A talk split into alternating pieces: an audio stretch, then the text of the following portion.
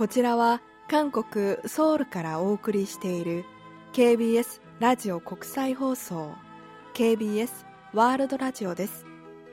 この放送は1時間の番組で毎日午後5時と6時から 6.155MHz と午後8時から中波の 1170kHz そして翌日午前10時と11時から1 11.810メガヘルツでお送りしています。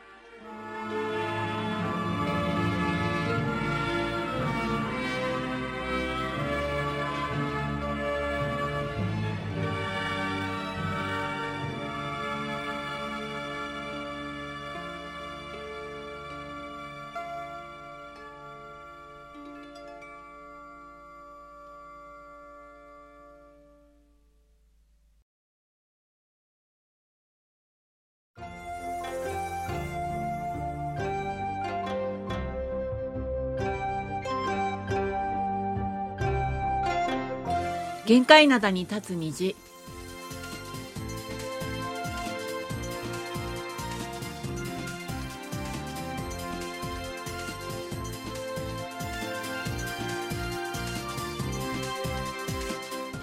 リスナーの皆さん、新年明けましておめでとうございます。えー、1月2日火曜日の限界などに立つ虹、丸組の母さんことキムヤスンです。今年もどうぞよろしくお願いいたします。ソウルナイスことキムヤソンです。ソウルは平年より気温が高く今朝の最低気温もマイナスにはなっていません。はいソウルの朝の気温は2度日中の最高気温は5度との予報です。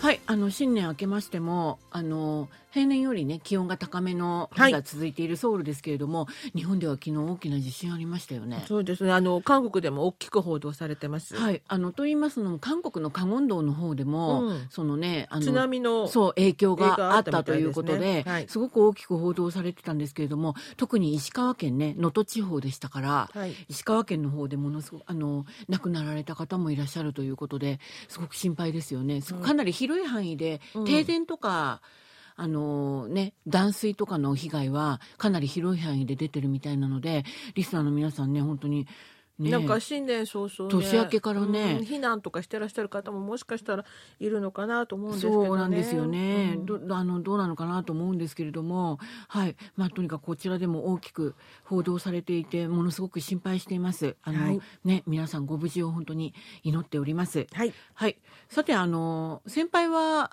年越しはどんなような感じでしたか？もう NHK の「紅白歌合戦」を見ながら。あ、はい、そうですよね、はい、日本でしたもんね。はい。日本で、うん、あの、日本の、はい、息子のうちにいたもんで、最後には紅白歌合戦の、あの、赤白のあれやりました？デジタル私初めてやってみて。あれはなんだと思って、海外ではできないなとか思そう、海外で、初めて私日本に行ったんでやれたんで、こうやってボールが4つあってね、それを全部私も赤、赤に入れたんですよ。そしたら本当に赤が優勝して嬉しかった。ああ、そういうことだったのね。うん、私はあの KBS の方とか、はい、あの MBC は歌謡祭典みたいなのをやってたんで、そっちとかもね、もう忙しくあのリモコン動かしながら、はい、はい、年を越していたんですけれども、はい、あのその31日にね、KBS でも行く年来る年という番組あるんですけれども、あはいはい。はい、そちらのその番組とかメインニュースのその夜9時のニュースで2023年を振り返る内容がだいぶ放送されてたんですよね、うん、31日まあまあね。そういう毎年そういうもんですよね。はい、はい、中でもそのコロナ禍を振り返る内容がかなり、うん、あの感慨深いものがありました。あもう終わった終わったじゃないですかコロナ禍は。だからその去年でもう終わりみたいな感じだったじゃないですか、うん、だからそれをもう4年ほど経ってるじゃないですか、うん、だからそれをあのいちいち振り返ってたんですけれども、うん、そこがすごい感慨深かったなっていう感じなんですよね。はい、でちなみに韓国では全国にあの新型コロナ検査所があったんですけれども、はい、それがその運営が去年の12月31日に一斉に終了しました。ということはそれまでやってたところもあったんですかまはい。あのね、うん、あの2020年1月に全国で一斉に506箇所が設けられてたんですけれども、ええ、あのこれまでだから12月31日まで506箇所すべてがやってたわけではない。そんなことない随分ね、閉まってた。うちの前もなくなってたもん。そういうことなんですよね。はい、で、だんだん減ってはいたんですけれども、うん、もう完全に12月31日でそれが終わったということで。じゃあ、例えば保健所の前にあったようなところもなくなったんですね。そういうことです。はいはい、病院とか保健所でね、主にやってるものだって、うん、ものだったんですけれども、はい、まあ国民は誰でも、えっ、ー、と、検査をね、無料で受けられるというところだったんですよね。はい。うん。で、日本のメディアでは、この、あの、検査所のことを臨時の検査所というふうに報じていたところもあったんです。あだってテント張っただけでね。そういうことなんですよね。うんうん、もう、あの、なんつうのかな、本当に、あの夏は暑くて大変で、うん、冬は寒くて大変でっていうのがねその振り返ってたんですけども、うん、まただからはあそうだったんだよねっていう感じでしたよね。すごい苦労されたんだなってまた改めて思ったわけなんですけれども、はい、あのこの4年近くの間ねその検査所が設けられていたのが4年近くの間になるんですけれどもこの検査所では合わせて1億3000万件の PCR 検査が行われたということなんですよ。1億3000万回あの鼻の穴にあれが綿棒が突っ込められてたわけですね。うん、だから一人の国民が2回以上ここで検査を受けたことになるんですよね。どこかあのね検査所でね。え2回以上結構少ないね。私なんか先輩何回受けたんですか？だいぶ受けたよ、私。あの時ほら、日本にちょっと行かなくちゃいけなかったからじゃないですか。日本に行く時なんか必ず受けて、い行く時に受けて、帰ってきて受けて大部分の国民は、あの、海外には動かなかったので。でもほら、コロナが、ま、周りでかかった場合は、ほら、受けたじゃない。まあ、さ、それ最初のあたりでしたよね。うんうん、それももうなんか、なんかすごく過去のことというか、ね、密接な接触者でしたっけ、はい。まあ、とにかく濃厚接触者とかね言われて、ね、コロナもこう伝説になってくるよね。なんとなくそういう感がねしてね、うん、まあ本当にあの感慨深かったです、はい、はい、であの今年からは韓国はだからあの無料では受けられずに、うん、無料の対象がね、まあ、高齢者の方とかいくつかあるんですけれども、うん、そういった、まあ、例外の方を除いてはまあ、病院で受けなくちゃいけないっていうことになってます。それも指定されている病院があるんですって、全国に。うん、まあそういうことになっているということで、大体3万ウォンから5万ウォン。高いね。ということです。なんか今まで無料で受けてたのが、うん、そのお金払うってだけでなんか行きたくなくなっちゃうよね。だから検査もね、あんまりしてないみたいなんですよ。ね、最近になってはね、はいはいはい。ただね、ただ、あの、新しい変異ウイルスも検出されてるそうなんですよ。うん、だから、また、あの、ここで終わりっていうわけではなくて、うん、油断できない状況にあるということですよ、今年も。まあね。うん。ね、リスナーの皆さんね、今年も本当に健康には、はい。十分気をつけましょう。はい。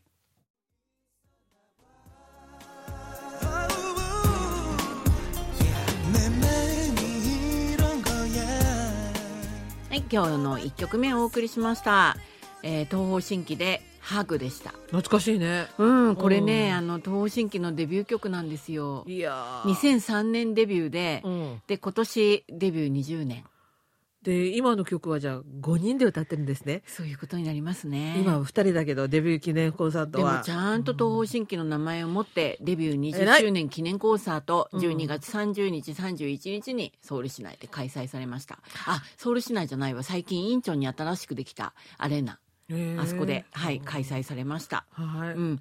で、ちゃんとね、5人で歌ってた曲も2人でちゃんと踊りながらね、はい。東新規偉いです。はい。はい、では、最初の便りご紹介します。えー、竹井正明さんからいただきました。新年おめでとうございます。おめでとうございます。おめでとうございます。朝10時からの変更された 11.810MHz を受信しました。もともと11時からで強かったので問題なく聞きました。新年特別番組を興味深く拝聴しました。K-POP ではなく、パンソリに興味を持ったというところは、いい印象を受けました。今年もよろしくお願いします。ということです。あありがとうございます。ありがとうございました。はい。うん、あのーそうですね。あの去年最後の火曜日の限界なたで周波数の変更についておお知らせしたんですけれども、はい、でそのうちの一つに午前10時から11時に放送してきた 9.805MHz が 11.810MHz に変わるという内容をお知らせしたんですけれども、はいはい。うん、早速この11あの11.810メガヘルツを聞いていただいたということよかったですね。ね、ご報告いただいてありがとうございます。はい、あのね、武井さんがお住まいの地域では問題なく聞こえたようでよかったです。そうですね、うん、あと韓国の伝統音楽でお送りした新年特別番組を喜んでいただけたようで、もう3年目なんですってね、この。そうです。国学の世界へバージョンでお送りしている。はい、新年の特番はもう任しといてって言って、一生懸命稽古頼もしい。で、彼女もでもね、あの、アナウンで言ってましたよね。もう9年か8年ぐらいやってる。そう、10年近くやってるそう。いやね、私たちいつまでもボエちゃん、ボエちゃんって言ってるんですけどもね。ボエさん。すいません。はい、ありがとうございます。はい、で、ちなみに、あの、お知らせもう一回ちょっと繰り返させていただきますと、はい、その、1月1日から、その、送信機の老朽化に伴って一部の機材の運用を休止するために、放送時間と周波数の変更を行うという内容になります。はい。はい。で、日本時間の午後5時から6時まで放送してきた周波数帯のうち、7.275MHz がなくなる代わりに、もう一つの周波数帯、6.155MHz で午後5時から7時まで2時間続けて放送します。はい。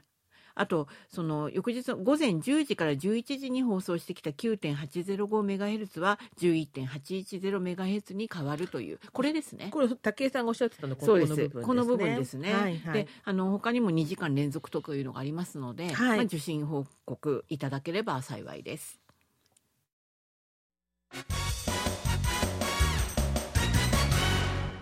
いっちゃなよドットコリア火曜日のいっちゃなよドットコリアアジュマの井戸端会議の時間です。アジュマの井戸端会議はアジュマのレーダーに引っかかった話題をアジュマの目線で掘り下げ、アジュマとしての考えを皆さんと分かっちゃっていく時間です。はい、あの新年最初の限界などに立つ日になりましたので、やっぱり今年のね絵とはい、についてご説明したいと思います。辰年ですよね。はい、はい、2024年は辰年です。で、動物だと竜ね。はい。竜にあたりますが、竜っていうのは十二支で唯一想像上の動物になります。あ、そうだよね。他はみんないるもんね。そう。で、竜っていうのはまあ存在しない、はいはいはいうん、動物になります。ですが、韓国の伝統文化の中では非常になんていうのかな、よく出てくるというか、よく見かけるということで、はい、まるで実在するかのような存在感をあの発揮している、はい、はい、うん、動物でもあります。はい、うん、であの竜があの出てくるっていうのかな？夢に出てくると、うん、いい夢っていうのはあるんですけれども、はい、立派な子供が産めるというふうな、はいはい、言い方もされています。王様のねあれ象徴が竜だもんね。そういうことですね、うんうん、で竜の神って言うんですよね。竜神様ね。うん、うん、それから竜王とも言うんですけれども、はい、で雨と風を司っているというふうにされていて、はい、だから竜神とかねあのね、竜王を祀る儀式も行われてきたっていうことです。うん、で竜は大きな池だとか川海など深い海の底に住み雨と風を起こして雨を降らせる水の神と考えられてきたので、うん、あの農作業に必要な水を得るために竜に雨乞いをしてきましたしそれから漁業でも、まあ、豊漁とえー、海での安全を竜に祈願していたということになります。そうですね。うん。であのあと登竜門っていう言葉もあるじゃないですか。あはいはいはい。この言葉は竜の門ですね。そうですね。はい、この言葉はまあ韓国でもね、まあ、日本でもそうですし、うん、韓国でもよく使われてるんですけれども、はい、この言葉っていうのが鯉が滝を登って竜になったという古代中国の故事に由来する言葉なんですって。ははい、本当に縁起がいいですよね。うん、だから立身出世の関門という意味があって、はい、この場合の竜は出世の象徴ともなっています。まあね。うん。うん、で雲に乗って焦あの焦点する竜を描いた絵っていうのが、うん雲龍図っていうんですけれども、はい、これも出世だとか合格を祈願する意味を持っています。あの私ほら、うん、あの陶芸を長いことやってるんですけど、はい、子供たちがその受験の時期になった時にお母さんたち集まって竜の絵を描いたんですよ。そうなんですか。ああの白寿の壺にね。描いたんですか？はい。描けましたか？でも。難しいじゃないですか？まあまあまあまあまあまあまあまあまあまあまあまあ省略しては書いたんですけど先生がこれを書くと合格しますよって言われてね。やっぱりそういうふうに信じられてるんですね。祈願の意味でね書きました。私は全然知らなかったですね。で私は書かない書くのは難しくて書かなくてそうです作りました。何をですか？竜竜の辰のこの置物を作りました。難しいじゃないですか、それも。まあそう、だからシンプルに 細長くなってたり。シンプルに、どっちかっていうと、竜っていうよりも、あの、あの、イギリスにいるネッシーちゃんみたいな感じになってほしい。可愛らしい恐竜の。はいはいはいはいはい。ああ、なるほど。あ、そんなに、うん。あ、やっぱりガンをかけてガンをかけるという意味では、いまだにこれはね、使われてると思います。なるほどね。はい。で、先ほどそれからその他にも、ちょっと先ほど話出ましたけれども、王様だとか、はい、皇帝だとかそういう偉いね、最高権力を表す象徴としても使われています。はい。で、あの、王様の顔を、竜の顔って言いますよね。竜眼。うん。言いますよね。はい、で、あと、その、コンリョンポっていう王様が着る服があります。はい、まあ、いつも着てるやつね。そうそうそう。うんうん、あの、時代劇、韓国の見ていただくと、赤い上着に、胸と背中とその肩のところにこう丸い刺繍がね、はい、金色で施してあるんですけども、あれが竜なんですよ。そうですね。うん、はい、それがコンリョンポという服になります。でそういうふうになってますし他にも三国時代には竜が、まあ、ここでも神聖視されていて刀だとか航路それから仏教寺院のレンガなどが竜の模様で飾られたといいます。はい。うん。あと、高栗では亡くなった人の安らかな永眠を祈願する意味で、お墓の4つの壁に東西南北を司る4つの神を描いていたんですけれども、中でも東の守り神っていうのが青い竜なんですって。これはもう日本の飛鳥の方にもありますよね。そうですよね。はい、で最も強い力を持っていると4つの神の中でもね、はいうん、そんなふうに信じられていたんだそうです。あと朝鮮王朝の時代には竜が5つの福をもたらし虎が3つの災害を追いやるというふうに信じられていました。はい、でそのためお正月には竜の絵と虎の絵を一緒に王宮だとか役所のその表門に貼っていたんだそうです。へえ、最近こんなのやらないね。最近はやらないんじゃないかな。うん、であの先ほどお話ししましたように竜というのは唯一の想像上の動物だからゆえに神秘的な能力労力を持つっていうふうにね、うん、うん、神聖視されていた面があるんじゃないかというふうに思います。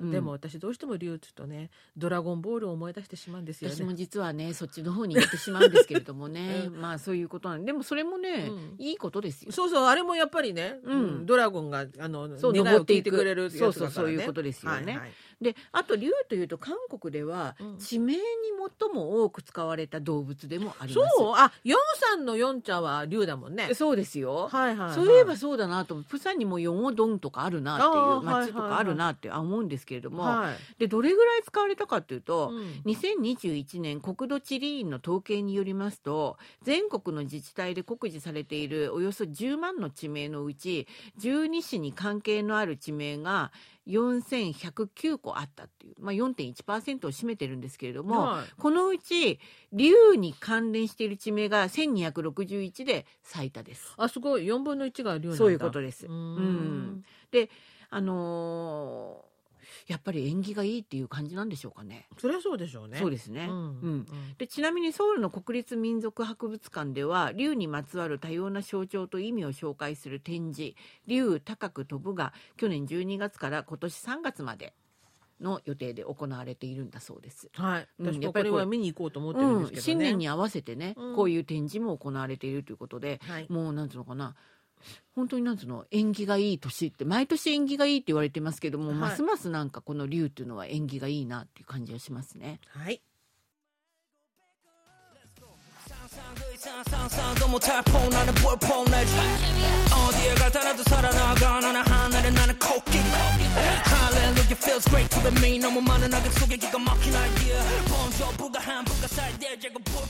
はい、今日の2曲目お送りしました。アイコンで、竜ドラゴンでした。まさにね、あの、はい、はい、あの今年新年にぴったりの曲という感じがします。はい。力強い曲でした。それでは後半のお便りご紹介します。えーと、まず松本拓也さんからです。はい。俳優のイ・ソンギュンさんが駐車している車の車内で亡くなっているのが発見されたとのこと。日本の報道で見ました。ショックです。パラサイトもそうですが、私が大好きなカンドラ、マイディア・ミスター私のおじさんでは、IU ことイ・ジウンさんと主役を演じ、その後も好感を持って彼を応援していたのですが、残念でなりません。確かこの秋口に薬物疑惑が報じられ検査を複数回受けていましたが陰性だったとか一体何があったのでしょう？まずは彼のご冥福をお祈りいたしますはいありがとうございます。えっ、ー、と、このイソンギュンさんについてのね、はい、お便りまたあのいただいてます。もう一通ご紹介しましょう。ラジオネームアイビーさんからいただきました。今日とても悲しいニュースを目にしました。パラサイトのイーソンギュンさんの訃報です。薬物疑惑で2ヶ月前から捜査を受けていると報道されていましたが、まだ確定したわけでもなかったと思います。自ら死を選んでしまったことで、えー、薬物疑惑を認めたようなものです。仮にそうだとしても構成して、また素晴らしい演技を見せてほしかったです。韓国エンタメが大好きなので、このようなニュースは本当に残念ですということです。そうですね。はい。うん、あのー、そのパラサイト半地下の家族という映画で、はい、あのー、世界的にね、あのー、非常に知名度を上げた俳優さんなので、うん、まあ日本だけでなく世界中で大きく報じられたニュースでしたよね。そうですね。うん、で、あのそのこの麻薬類をね薬物疑惑があった時からもう本当にすでに大きく報道されていたんですけれども、はい、このような結果に終わったということになってしまいましたね。はい、うん、であのイ・ソンギュンさんは警察の取り調べでその普段からの知り合いの風俗店の女性室長に騙されて麻薬ではないとこう彼が不眠症のね、あれがあったんだそうです。うん、で、その薬だよというふうに言われて、まあ、知らずに麻薬だということを知らずに、あの使用したと供述してたということなんですね。はい、で同時に捜査対象になっている他の人物からこの件で脅迫されて大金を騙し取られたと訴えていたと言います。はい、で、うん、先ほどのあのニュースで出てたんですけども、はい、えっ、ー、とイ・ソンギさん亡くなったことでこの薬の件はあれなんですけどこの、えー、大金を騙し取られたという脅迫の件は今後も捜査は続けていくと警察は話してるみたいですね。で、ね、そのあのね人があの検察に出頭してましたよね。はい、その女性なんですよねこの人もね。そうです。あの、うん、騙し取ったという要するに脅迫したという女性ですね。そうね。その若い子ですよね。そう30代の女性。この女性室長風俗店の女性室長というねこの人もあの29歳とか30歳とか言って若いんですよ。女性室長も若いんですか？そうなんですよ。でその2人があの友達同士だということなんですけども。うん。そういうことだったんですよね。でこれはあのなんていうのかな。まあ麻薬ではないと薬をやっていないというふうに彼はあの主張はしてたんですけれどもただそのこの薬を使っていたというところが、まあ、あのこの女性室長の自宅であったこととかね、うん、まあ、いろんなことが取り沙汰されてるんですけれどもとにかくそのイ・ソンギュンさんは容疑が固まっていない被疑者の状態でそのまあ、いろんなことを報道されてたわけですよね。まあね、有名人だからね。うん、そういうことなんですよ。で、あの、実はそのイ・ソンギュさんの弁護士から、その取り調べの内容についてメディアに明かさないでほしいっていうふうな、そういう要請もあったみたいなんですよ。はい、で、それを警察の方で拒否したという。まあ、その内容はあります。その事実は警察が認めています。はい、うん。であのかなりだから非公開でねいくらでも捜査をされる方法もあったんじゃないかと思うんですけれども、まあ、それが公開されていたということで、まあね、被疑者の段階で、まあ、それが全部公開されていたということで、うん、随分あの負担があったんじゃないかという、ね、指摘もあります。うん、うん、であの23日にあの行われた聴取ではこれ3回目でしたよね。3回目のね、はい、これ最後の聴取だったんですけれども19時間拘束されていたそうなんですよ。はい、うん。だからまあそれだけのあの、ね、捜査が行われていたということで、まあ、でもあのちゃんとあの法にのっとった捜査を行って厳しい取り調べは同意のもとで行われたっていうふうに警察では明らかにしてるんですけれども、はい、あとその葬儀の段階でまた非公開でこれ葬儀行われてたんですけれども、はい、一部の YouTuber が会場にまあ、乱入したということでね。これメディアで表現したんです入れたんですかね。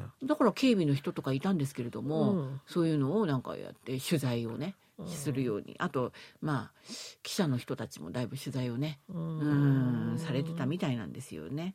あのあの葬儀の時の写真が出てたのを見て一番なんか胸が痛かったのは、韓国の場合って最後にその霊柩車にあの棺を載せる時に、喪主がその写真を持って家を持って乗るじゃないですか。そ、ね、の喪主が、えーと、とあの長男坊じゃなきゃならないので、うん、えー、イ・ソンギュさんの場合は中中学生の男の子で、ね、まだね子供がね子供さん小さいんですよね、うん、中学生の男の子がこう抱いて、お父さんの写真抱いててね、うん、かわいそうだった。本当にかわいそうでしたよね、あのーなんか遺書のようなメモもあったということなんですけれども、うん、もうこれしか方法がないんだっていうふうに書いてあったっていうことです、まあね、あれだけ有名になってトップスターだから本当にもうそれだけでもうダメージがあったってことですよね。うんうん、それにあの映画会社の社長さんにも当てられた遺書メモがあったということなんですけれども、はい、やはりこれからあの公開される予定の映画とかもありますので、それがまだ不透明なんですよ。はいはい、うん、そういう意味で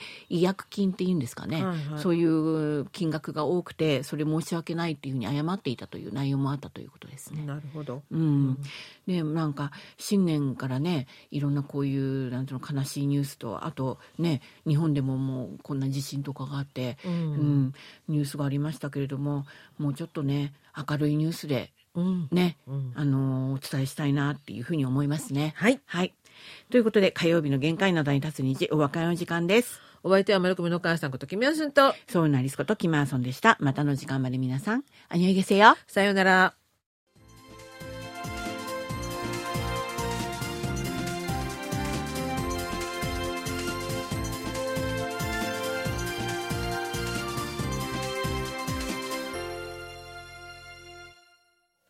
こちらは韓国ソウルからお送りしているラジオ国際放送 KBS ワールドラジオです。